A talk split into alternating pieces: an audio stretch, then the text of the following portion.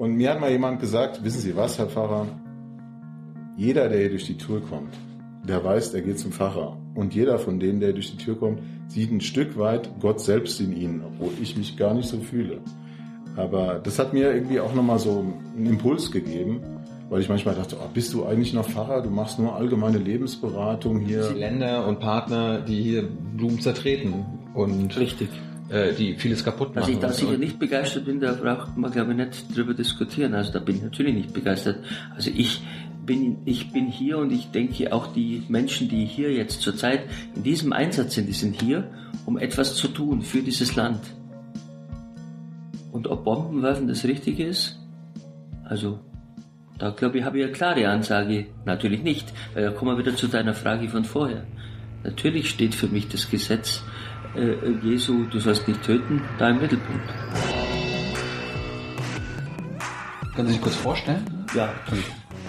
Mein Name ist Bernd Schaller. Ich bin 55 Jahre alt, gebürtig aus Augsburg und bin seit 2008 Militär. Pfarrer war dreieinhalb Jahre in Sigmaringen und bin jetzt seit 2012 in Berlin als Militärseelsorger tätig. Wir können uns angucken. Genau. Warum, warum wird man das? Warum wird man das? Weil man zunächst mal gefragt wird. Und äh, in meinem Fall war das der damalige Militärbischof, der zugleich mein Diözesanbischof war. Und weil ich schon immer, ja, so ein bisschen, sage ich jetzt mal, außergewöhnliche Dinge neben der normalen Seelsorge gemacht habe. Ich war, bin 14 Jahre Rettungsdienst gefahren bei den Maltesern. Ich habe äh, fünf Jahre Rettung, äh, die sogenannte Notfallseelsorge aufgebaut und geleitet in einem Landkreis und Feuerwehrseelsorge gemacht und ja, und dann hat man mir die Frage gestellt, ob ich mir das vorstellen könnte und dann habe ich gesagt, ja, so wird man das dann. Liebe Hörer, hier sind Thilo. Und Tyler, Jung und Naiv gibt es ja nur durch eure Unterstützung. hier gibt's keine Werbung, höchstens für uns selbst. Aber wie ihr uns unterstützen könnt, Oder sogar Produzenten werdet. erfahrt ihr in der Podcast-Beschreibung. Zum Beispiel per PayPal oder Überweisung. Und jetzt geht's weiter. Warte kurz. Tut mir leid, wenn die Spoiler waren. Alles gut. Genau, genau richtig abgepasst. War dir denn schon klar, dass du auch mal ins Ausland äh, geschickt wirst mit der Ja, Truppe? natürlich. In dem Moment, wo man sich für die Militärseelsorge entscheidet, weiß man das bei der Einstellung bereits, dass das klar ist, dass wir dort, wo unsere Soldatinnen und Soldaten hingehen, dass man da auch als Militärseelsorge hingeht. Und dann mit war das war das klar in dem Sinn, dass man wusste, dass das auf einen zukommen wird. Aber ja, wie das halt immer so ist, was da dann direkt sich im Endeffekt entwickelt und was auf einen zukommt, das weiß man wie im Leben sonst auch nicht, natürlich nicht in dem Augenblick. Aber äh, kannst du sagen, ich möchte da nicht hin? Ja, das kann ich natürlich schon, aber äh, das ist immer natürlich die Frage, wenn man sich das jetzt einmal auf der Grundlage des Soldaten anschaut. Ich bin ja kein Soldat, ich bin Zivilist, dann hat der auch keine großen Möglichkeiten zu sagen, mag ich nicht, mag ich doch oder so. Und äh, das gehört zum Selbstverständnis. Da, wo unsere Soldatinnen und Soldaten sind, da sind wir. Und ja, und wenn, wenn keine gesundheitlichen äh, Barrieren da dagegen sprechen, dann ist das klar. Und wo man hingeht, kann man sich meistens dann ohnehin nicht raussuchen, sondern man wird schon gefragt. Natürlich könnte man Nein sagen, aber das ist natürlich auch immer verbunden mit dem Wissen, dann geht ein anderer. Wo warst du denn schon bei? Ich war in Kundus 2010, das ist jetzt mein zweiter Einsatz, weil ich zu Hause auch noch ein paar andere Dinge so äh, innerhalb der Militärseelsorge an Zusatzaufgaben habe. Und von daher äh, ist dann die, die Häufigkeit nicht so hoch. Und damit war klar, dass ich jetzt, als ich angefragt worden bin, voriges Jahr, auch gesagt habe, mache ich. Wie unterscheidet sich der Einsatz hier in Masar el-Sharif von deinem ersten Einsatz in Kunduz? Naja, wir hatten damals war, war es ISAF, äh, war also auch, wusste man, das ist ein Kampfeinsatz, da werden Leute herausgehen zu Operationen und damit war auch klar, es kann immer auch eben zu ganz schwierigen Situationen kommen mit Verwundung und Tod. Das war bei ISAF eine klare Geschichte. Jetzt sind wir bei RS und da haben wir den, ja, das, den Auftrag eben zu trainieren, zu unterweisen, zu auszubilden und das ist nochmal eine ganz andere Nummer. Also von daher ähm, ja, bin ich natürlich überwiegend hier im Camp gebunden, komme auch nicht unter normalen Umständen nicht raus. Und äh, von daher sind es schon ganz unterschiedliche Dinge. Da muss man sagen, natürlich im Gegensatz zu Kundus ist das hier schon äh, natürlich ein größeres Lager, aber auch viel, viel komfortabler, als das in Kundus der Fall war. Wie unterscheiden sich die Sorgen der Soldaten aus Kundus damals mit denen von heute? Na gut, ich habe schon gesagt, dass man im Endeffekt ja damals äh, damit umging, dass die Leute rausfahren, die wurden beschossen, die haben sich verteidigt.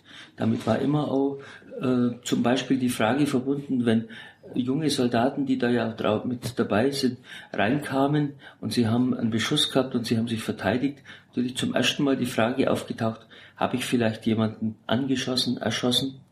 Äh, damit muss man ja erstmal klarkommen. Das ist eine Frage, die sich auf Übungen so nicht stellt. Wir sind und bleiben es halt Pappkameraden, aber das ist schon eine, eine Thematik, äh, die sich deutlich von dem unterscheidet, was wir heute haben.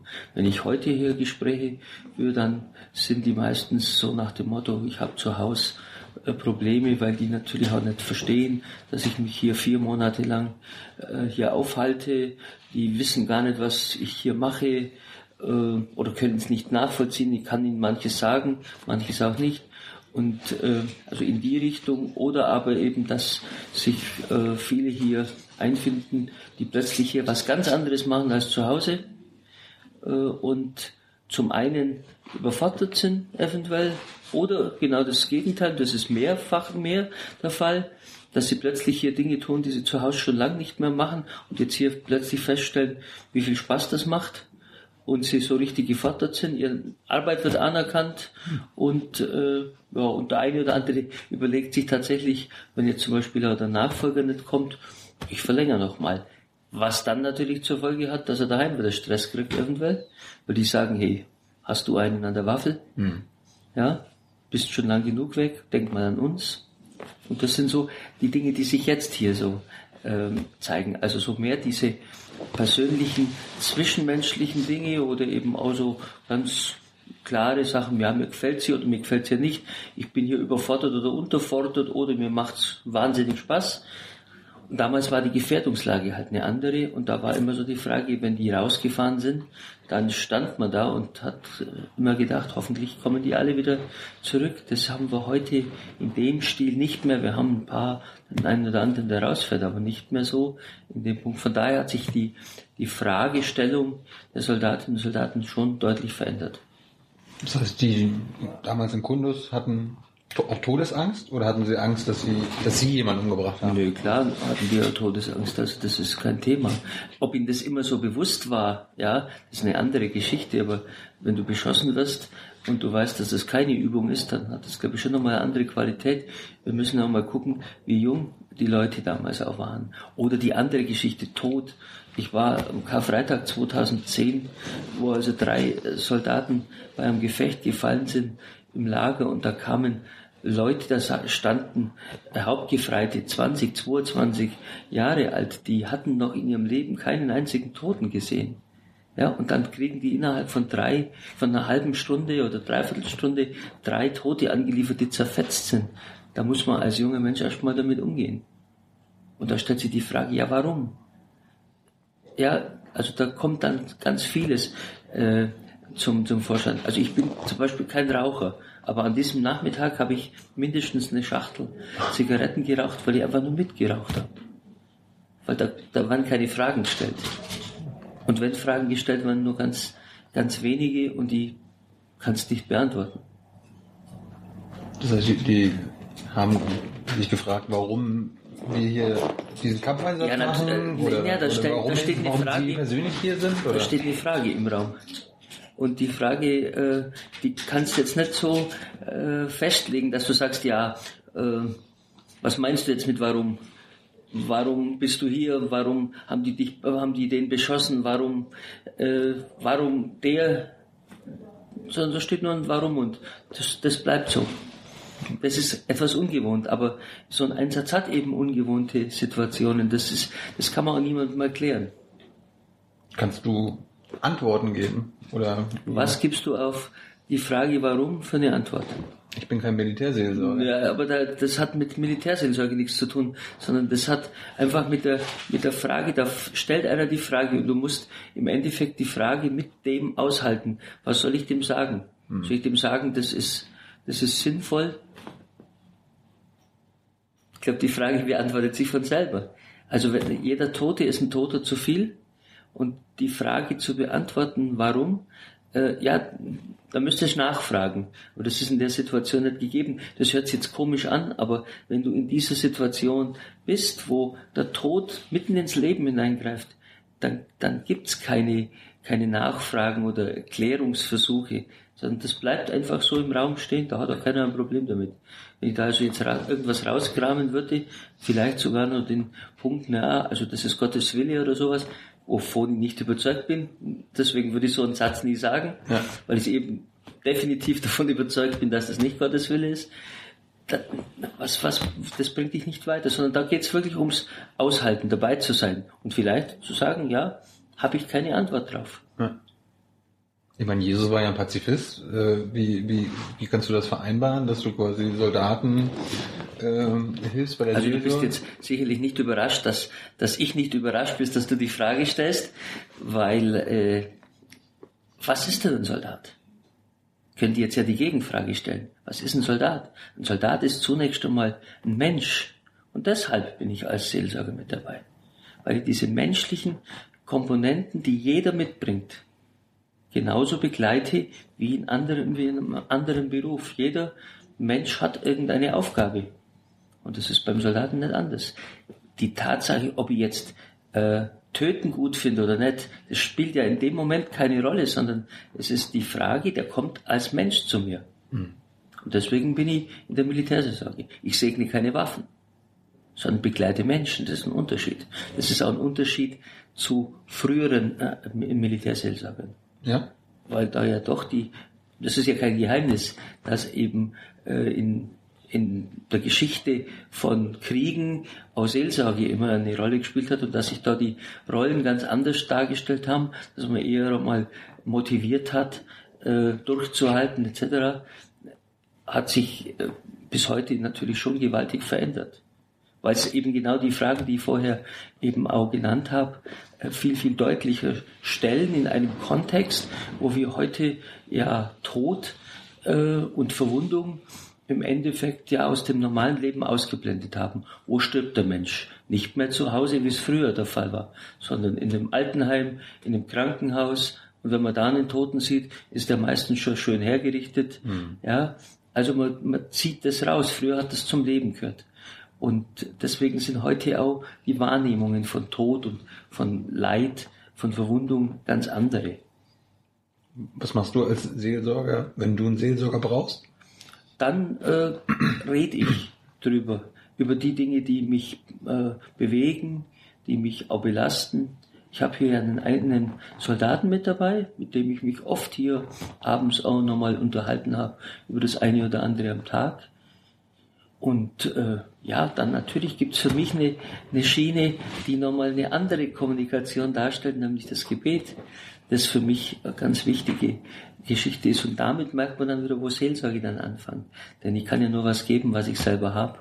Und äh, natürlich stelle ich auch mal im Gespräch die Frage mit dem Chef dort oben, ja, warum gibt's hier so viel äh, Feindschaft? Warum gibt's hier so viele ungeklärte Fragen? Ja? Ich kriege keine Antwort drauf. Jedenfalls nicht so, wie sie mancher erwartet. Aber äh, dann natürlich auch so die ganz normalen Dinge, die jeder andere auch tut. Ich habe hier ein riesiges Band von Gemeinschaft, wo ich mir jederzeit zurückziehen kann, wo ich mit Leuten sprechen kann, wo ich äh, ganz viel Spaß auch habe. Das verstehen viele auch nicht. So, ein- so ein Einsatz ist ja nicht nur Belastung und, sondern das ist in allererster Linie, wir haben hier eine Gemeinschaft, jeder hat praktisch in etwa den gleichen Auftrag. Wir sind in dem Einsatz verbunden durch verschiedene Dinge, die uns alle, die wir alle gleich haben. Und da, da wird Gemeinschaft anders gepflegt, als wenn ich zu Hause in der Kaserne sehe, dass um 16.15 Uhr Dienstschluss ist und jeder fährt raus.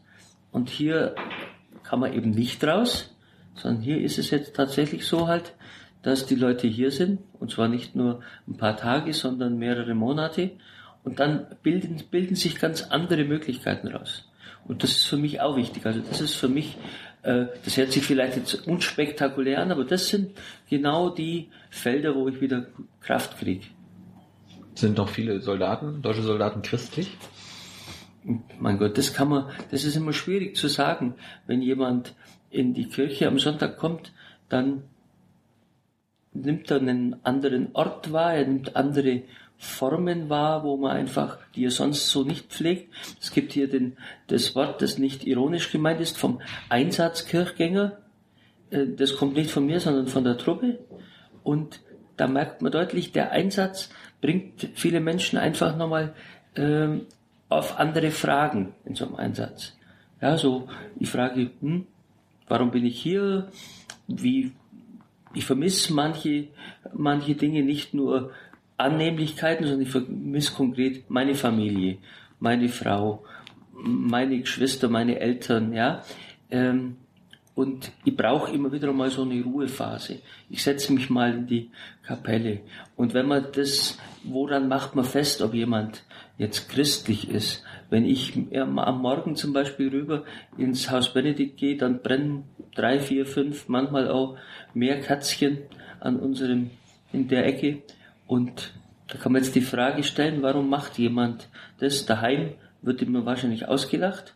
Aber hier geht einer mal rein, setzt sich zehn Minuten hin oder fünf Minuten, zündet ein Kerzchen an, denkt dabei an seine Leute daheim. Ist das christlich? Ist das einfach irgendein Ritual? Habe ich nicht zu beantworten.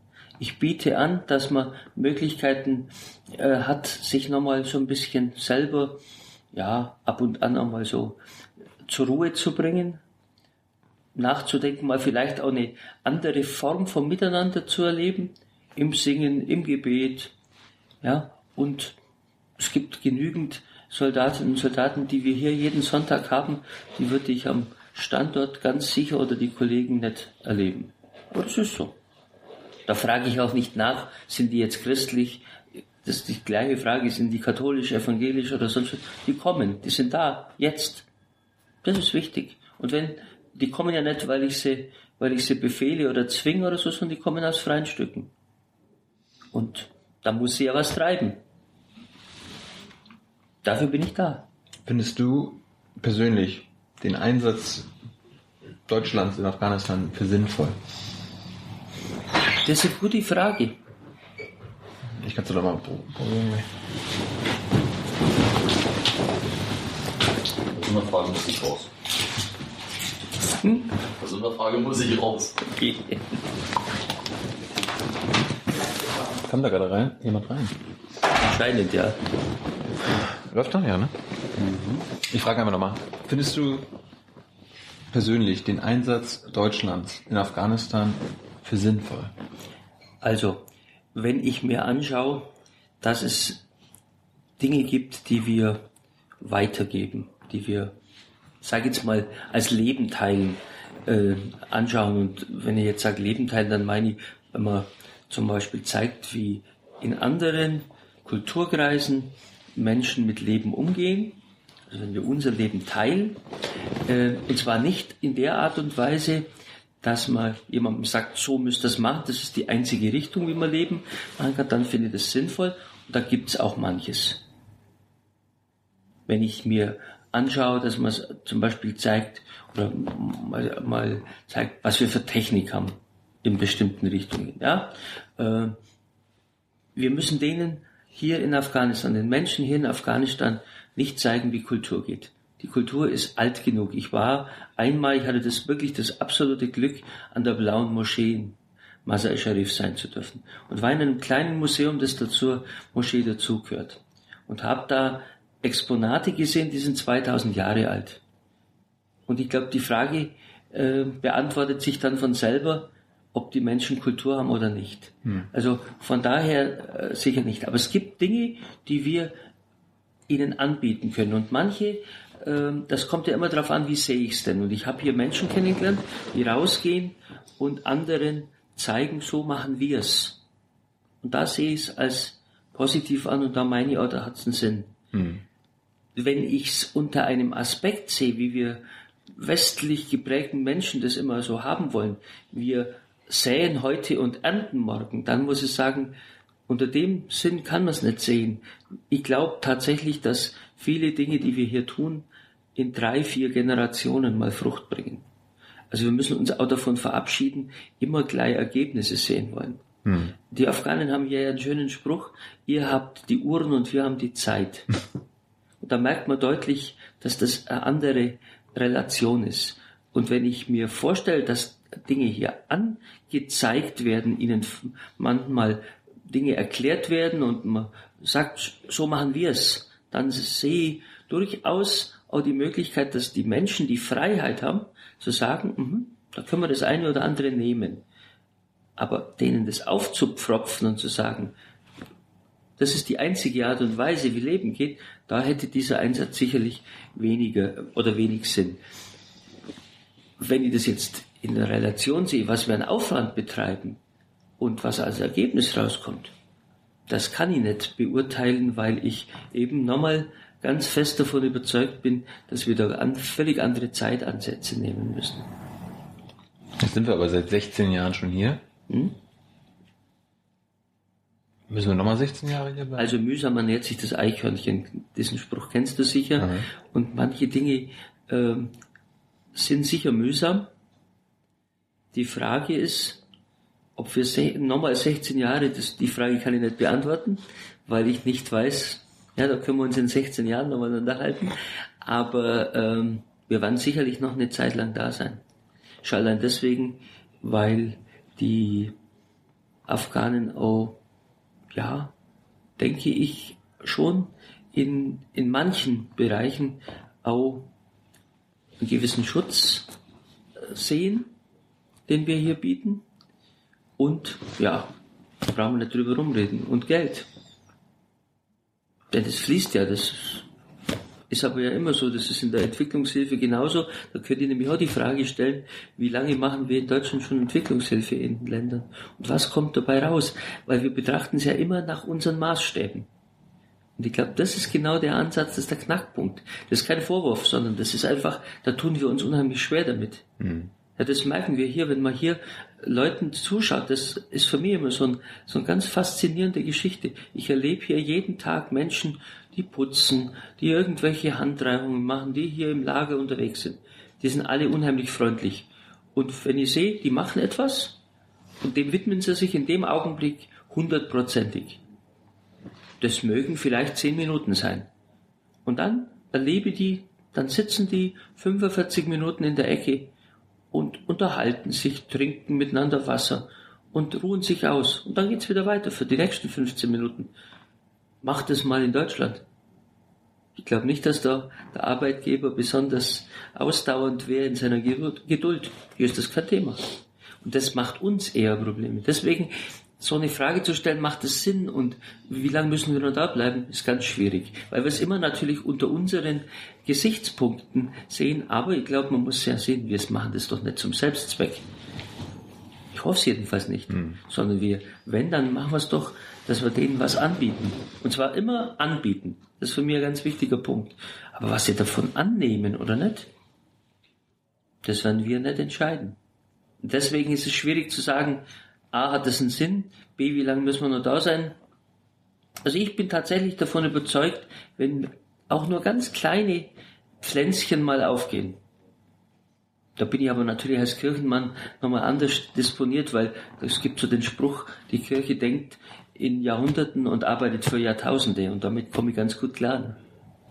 Ich, ich, ich, ich stimme dir ja zu. Und ich frage mich nur, ob du mit dem Wir jetzt den deutschen Einsatz meinst oder den internationalen? Weil es gibt ja auch quasi ja, Länder und Partner, die hier Blumen zertreten und Richtig. Äh, die vieles kaputt machen. Also ich da sicher nicht begeistert bin, da braucht man glaube ich nicht drüber diskutieren. Also da bin ich natürlich nicht begeistert. Also ich bin, ich bin hier und ich denke auch die Menschen, die hier jetzt zurzeit in diesem Einsatz sind, die sind hier, um etwas zu tun für dieses Land. Und ob Bombenwerfen das Richtige ist? Also da glaube ich, habe ich eine klare Ansage. Natürlich nicht, weil da kommen wir wieder zu deiner Frage von vorher. Natürlich steht für mich das Gesetz äh, Jesu, du sollst nicht töten, da im Mittelpunkt. Wenn ich aufbaue, wenn ich Leute begleite, wenn ich Menschen äh, anbiete, ihnen zu zeigen, wie wir es machen, dann ist es die eine Geschichte. Also wenn ich aufbaue und wenn ich helfe beim Aufbau, dass ich nicht, dass ich dann natürlich absolut dagegen bin, wenn einer das kaputt macht, was wir vorher aufbauen. Ich glaube, das ist auch klar. Magst, magst du vielleicht mal erklären, welchen, also du sagst ja, wir wenden unseren Maßstab an, um das hier alles zu bewerten. Welchen Maßstab sollten wir denn stattdessen vielleicht mal betrachten? Den afghanischen natürlich, ja? Ja, also ich glaube, der Zeitansatz ist ein wichtiger. Denn wir müssen da auch drüber reden. Denn wenn du dir anschaust, wie in, Deutschland über Auslandseinsätze ja auch gesprochen wird, die werden ja zum Teil gar nicht wahrgenommen. Ja? Wenn nicht irgendwo Bomben fliegen oder wenn nicht irgendwo was kracht. Und dann stellt sich doch die Frage, ja, warum, was machen wir hier? Also das nochmal anders erklären, äh, oder heim zu zeigen, was machen wir hier?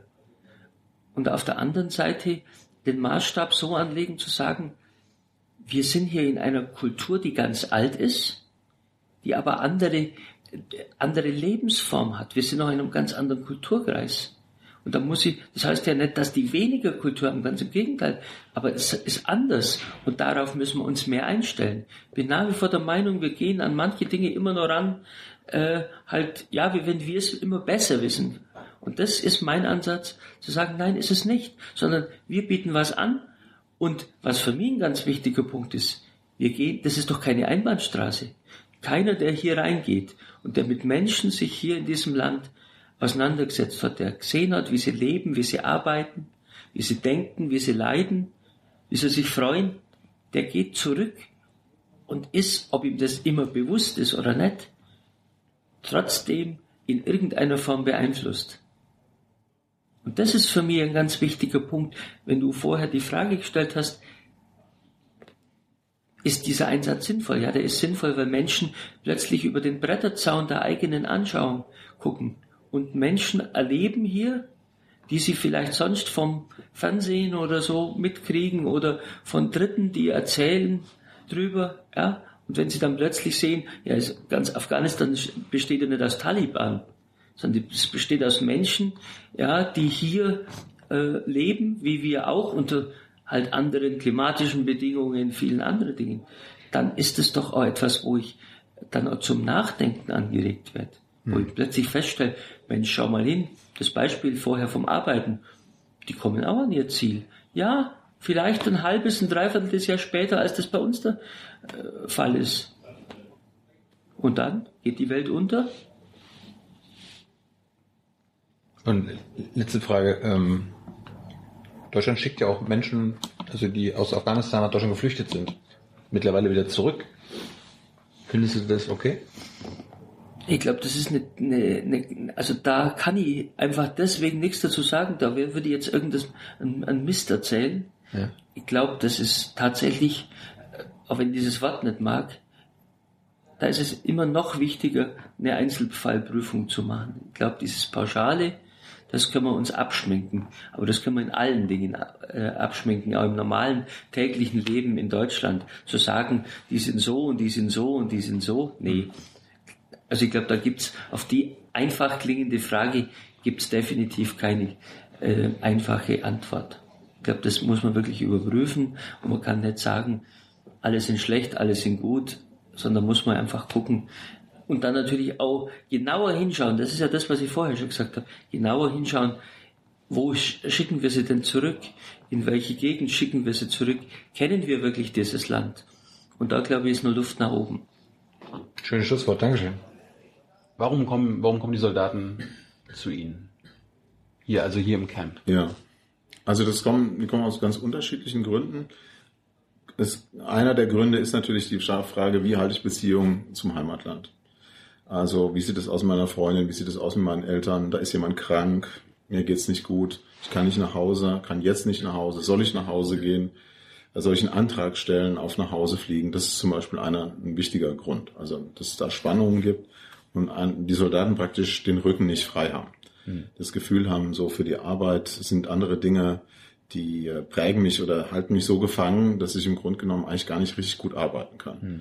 Und darüber reden die mit mir. Und ich könnte dann Stellungnahmen schreiben, um denen dazu zu verhelfen, dass sie für eine gewisse Zeit nach Hause fliegen, um Dinge zu regeln, die geregelt werden müssen.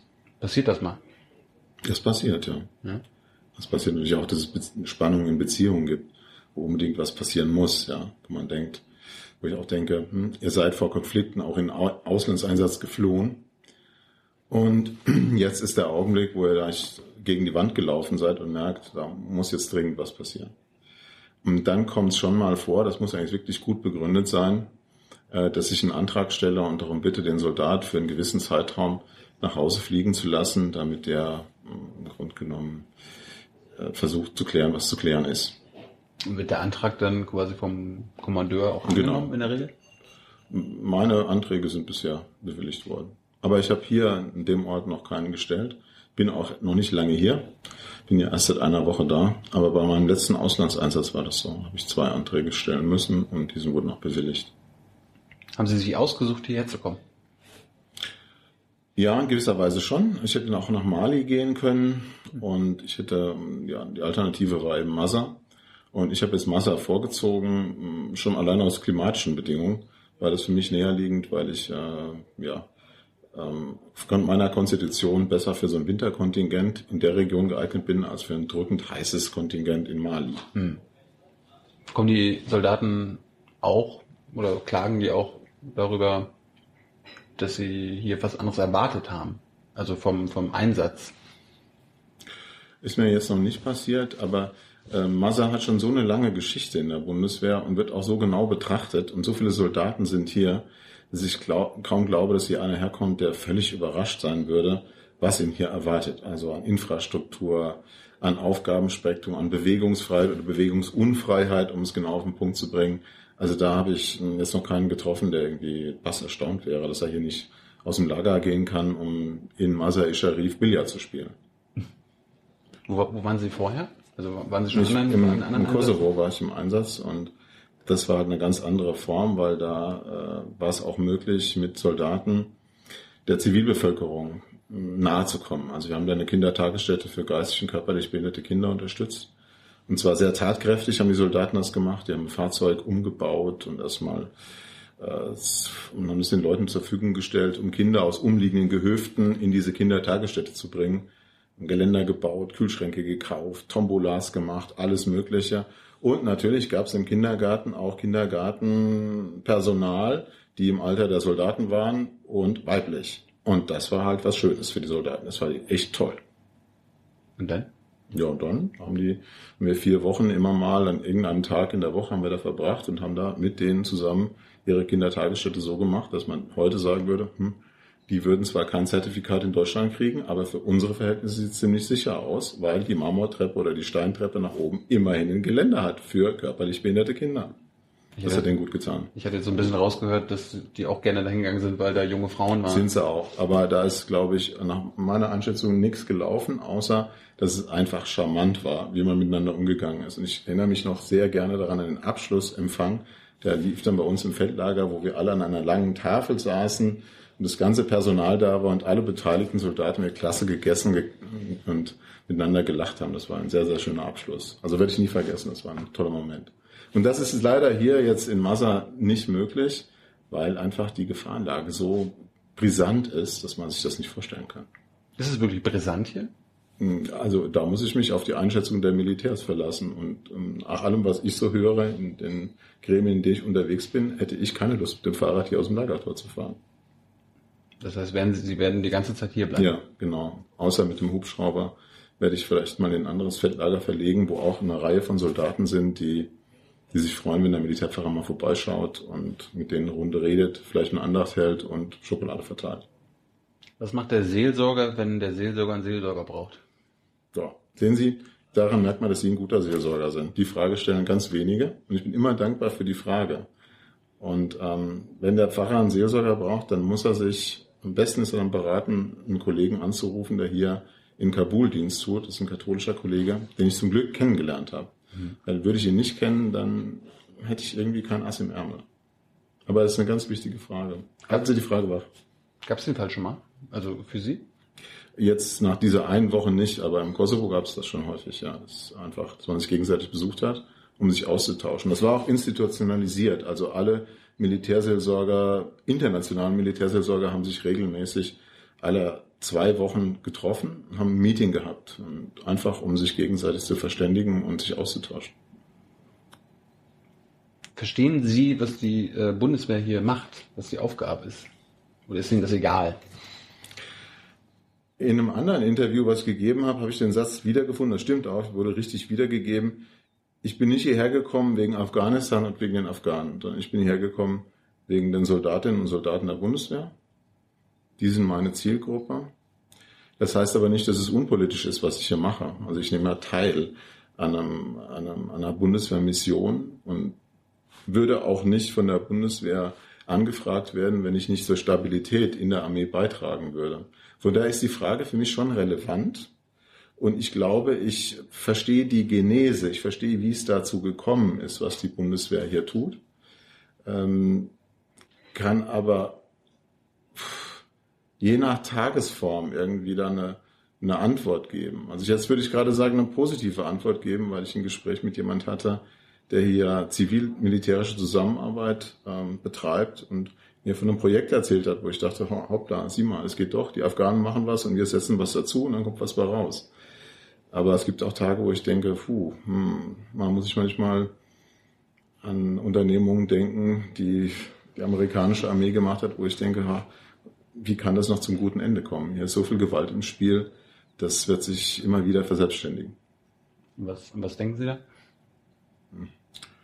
Ich denke an die Geschichte im Irak, ich denke an die Geschichte in Syrien, da haben die Amerikaner jetzt nur indirekt was mit zu tun. Aber das sind alles Dinge, die ich nur persönlich beantworten kann als, als Bürger und nicht als Repräsentant der Bundeswehr. Das können, müssen andere tun. Und ich bin eben hier da, äh, weil ich einfach die Soldaten, die hier einen Dienst tun, den ich auch einschätzen kann. Ich weiß, was die Soldaten hier tun. Und das, was die hier tun, kann ich rundweg befürworten. Also ich könnte auch nicht in jeder Armee Militärpfarrer sein. Das muss ich auch sagen. Das ist mir, da bin ich mir ganz sicher. Aber in der Bundeswehr kann ich Militärpfarrer sein. In der amerikanischen nicht. Habe ich Ich müsste sie besser kennenlernen, aber ich könnte zum Beispiel nicht in der deutschen Wehrmacht Militärpfarrer gewesen sein. Hm. Also nach dem, was ich heute weiß. Was damals gewesen wäre, darüber kann ich nicht urteilen. Ja, da will ich auch über niemand den Stab brechen. Also da bin ich ein Kind meiner Zeit, aber nach meiner Erkenntnis würde ich sagen, das geht auf keinen Fall. Ja. Aber in der Bundeswehr merke ich eben so viel kritisches Potenzial, auch so viel. Der weiche Teil der Bundeswehr ist so groß, der, also der Teil, der versucht, die Soldaten, das, das bürgerliche, staatsbürgerliche Moment im Soldaten und das menschliche Element im Soldaten stark werden zu lassen und auch immer wieder zu Wort kommen zu lassen. Ich sage, hier kann ich mitwirken und hier will ich auch mitwirken. Hier gibt man mir die Möglichkeit mitzuwirken. Und dazu zu dem menschlichen Moment gehört für mich auch, damit zu rechnen, was im Leben unverfügbar ist. Weil es gibt eine ganze Reihe von Sachen, die haben wir nicht im Griff. Und dazu gehört Krankheit, dazu gehört auch Glück, dazu gehört Liebe zum Beispiel und dazu gehört letztlich auch Gott. Also da sozusagen andere dann Schicksal oder Bilder, die dazu gebraucht werden. Ich finde, für mich passt es zusammen mit dem Begriff des Unverfügbaren. Und dafür möchte ich auch ein Repräsentant sein. Also sagen, Leute, bei all den Bemühungen, die ihr macht, alles auf den Punkt zu bringen und euch gut zu vorbereiten, vorzubereiten und alles nach Plan durchzuziehen, da ist zum Glück auch noch vieles, was nicht in unserer Hand ist. Und ein Repräsentant dafür, und der wichtigste für mich, ist Gott. Und das ist der Typ, der hier sitzt, der sich damit beschäftigt und dafür steht können, ich meine, es sind jetzt 20 andere Nationen auch Mhm. noch im Camp. Mhm. Können, kann ein Mongolese, ein Holländer, ein Luxemburger auch zu Ihnen kommen? Ja, gern. Ja, findet auch statt. Also wir haben einen ganz engen Kontakt zur niederländischen, ni- niederländischen Chor. Die, die stellen ja neben uns jetzt den größten Teil hier im Feldlager. Ähm, wir haben einen ganz guten Kontakt zu den Kroaten hier. Das findet statt. Allerdings muss man sagen, leichter ist es halt mit Protestanten, um den Umgang zu haben. Das ist einfach so, weil die Erwartungshaltungen da nicht anders sind. Wenn ich jetzt Soldat hier wäre und, äh, keine Ahnung, Atheist bin, Mhm. kann ich trotzdem Ja, ja. herkommen. Das sind die allermeisten. Ja? Ja, klar. Ja, ja. Also die meisten Soldaten, die die mich aufsuchen, sind jetzt wenig kirchlich geprägt. Also die Themen, ich äh, komme auch selten dazu, dass hier ein Soldat herkommt und, und nach, den, äh, nach der heiligen Trinität fragt, ja. Das sind einfach allgemeinmenschliche Probleme. Und der fragt, die fragen um Rat? Oder Ja. wollen einfach nur, dass jemand zuhört? Oder?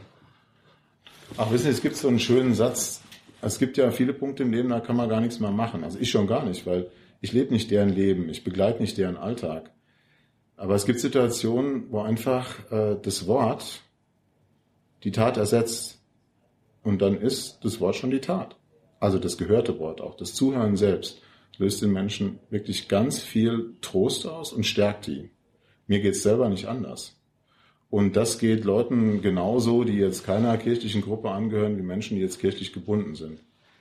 Und mir hat mal jemand gesagt, wissen Sie was, Herr Pfarrer, jeder, der hier durch die Tür kommt, der weiß, der geht zum Pfarrer. Und jeder von denen, der durch die Tür kommt, sieht ein Stück weit Gott selbst in ihnen, obwohl ich mich gar nicht so fühle. Aber das hat mir irgendwie auch nochmal so einen Impuls gegeben, weil ich manchmal dachte, oh, bist du eigentlich noch Pfarrer? Du machst nur allgemeine Lebensberatung hier, äh, abgesehen von den Fällen, wo mal jemand getauft werden will oder konfirmiert werden möchte. Du berätst einfach in allgemeinen Lebensfragen. Das könnte doch ein Psychologe auch und dergleichen. Und da habe ich eben dieses Wort gehört. Das, das kommt dir so vor, aber die Leute, die zu dir kommen, die wissen genau, dass sie, oder die suchen dich auf, weil sie denken, hm, da ist noch was anderes im Spiel.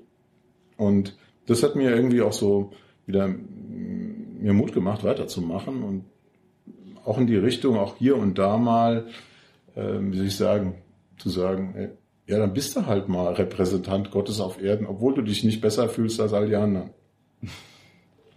Und äh, hat sich die, das, die Klagen oder die Sorgen Mhm. der Soldaten, also die meisten sind ja wahrscheinlich, okay, ich vermisse meine Familie oder gibt Stress mit der Freundin Ja, oder ja. Stress mit der Frau Ja. oder andersrum mit dem Mann. Mhm.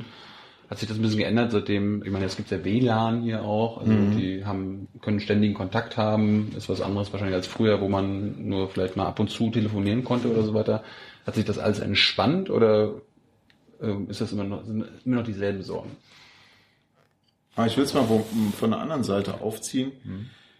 Ähm, was hier weniger stattfindet, ist, dass Soldaten miteinander gemeinsam Zeit verbringen, weil einfach die, die, die Medien äh, es so leicht machen, sich mit, mit sich allein Unterhaltung zu haben, dass es, ähm, es ist an vielen Stellen einfach nicht das Zusammenspielen, das zusammen mal in der Betreuungseinrichtung hocken, ja, und mal ein alkoholfreies Bier zu trinken und mal eine Dose richtiges Bier zu trinken und Tischtennis zu spielen, Dart zu spielen, sonst irgendwas.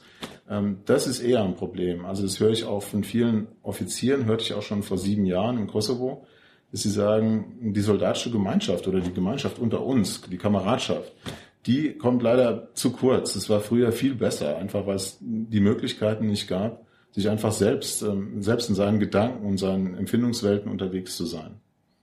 Und das schafft schon auch Probleme, ja, weil ich denke, gerade das soziale Miteinander, das entspannt, ja, und gibt auch Sinn und macht Laune, ja. Und ähm, an dem Punkt äh, kommt man aber nicht weiter. Das muss man einfach auch gewähren. Die Bundeswehr lässt es ja auch zu. Ich meine, es ist ja hier ein WLAN-Netz, was seinesgleichen sucht. Also jedenfalls ziemlich gut, ja. Die Soldaten sind weitgehend zufrieden damit. Hm, Da würde ich sagen, hm, okay, ähm, ob das jetzt wirklich am Ende zielführend ist, das, ähm, aber dazu bin ich auch eine Generation, die nicht damit groß geworden ist. Ja, ich äh, kann mich da gut zurückbeamen in meine Kindheit, aber die hat nichts mit der Kindheit meiner Söhne zu tun, zum Beispiel, ja, die mit den Medien groß geworden sind und sich gar nichts anderes vorstellen können. Ich meine, eine Option wäre ja quasi, um das Gemeinschaftsgefühl wieder zu stärken, Internet ausschalten. Ja, ja, aber, ist gut. unrealistisch. Ja, dann müsste man wahrscheinlich. Dann braucht man mehrere Seelsorge. Ist die Sicherheitslage hier in großer Gefahr, ja. Das Dankeschön. Ja, gern geschehen. Das war schön. Hey Leute, Jung und Naiv gibt es ja nur durch eure Unterstützung. Ihr könnt uns per PayPal unterstützen oder per Banküberweisung, wie ihr wollt. Ab 20 Euro werdet ihr Produzenten im Abspann einer jeden Folge und einer jeden Regierungspressekonferenz. Danke vorab. Jetzt müssen Sie noch eine Frage beantworten. Was, was hat's mit der Blume auf sich? Ja, okay. Stimmt, die ist im Feldlager hier fast überall zu sehen. Ähm, die hat was zu tun mit dem, mit dem Ersten Weltkrieg. Und zwar ist das, ähm, äh, wenn man was spendet für den Volksbund Deutsche Kriegsgräberfürsorge, das sind die, die die Friedhöfe in Flandern, in, in Frankreich, äh, wo auch immer unterhalten, äh, dann hat man so eine blaue Blüte erworben. Und das ist so, soll so eine Vergissmeinnicht-Blume sein. Und die steht eben äh, für die Soldaten, die ihr Leben verloren haben, die auf dem Schlachtfeld geblieben sind, man die denkt. Und in der britischen Armee gibt es dafür eine, anderes, äh, eine andere Blume, das ist nämlich die, der Klatschmohn. Das war die erste Blume, die aus den zerwühlten Gräben äh, praktisch wieder ihr Haupt erhoben hat. Ja, also nachdem alles kaputt war und viele gefallen waren, ist dieser Klatschmohn als erstes wieder gewachsen. Deswegen ist das so das Symbol für ja, ein Leben, das sich äh, auch vom Krieg nicht in die, letztlich nicht auslöschen lässt. Und die deutsche Seite hat die für nicht Blumen genommen und deswegen ist die im Lager im Augenblick ziemlich populär. Trägt man die immer? Sie haben jetzt, der Volkstrauertag war am vergangenen Sonntag und eine Woche vor dem Volkstrauertag und eine Woche nach dem Volkstrauertag ähm, dürfen die Soldaten die hier tragen. Echt ein nettes ziviles Element, was ich finde. Viele Amerikaner wundern sich darüber und denken, oh, gerade die Deutschen laufen Blümchen rum, ist ja ganz komisch. Und dann macht es Spaß, das zu erklären.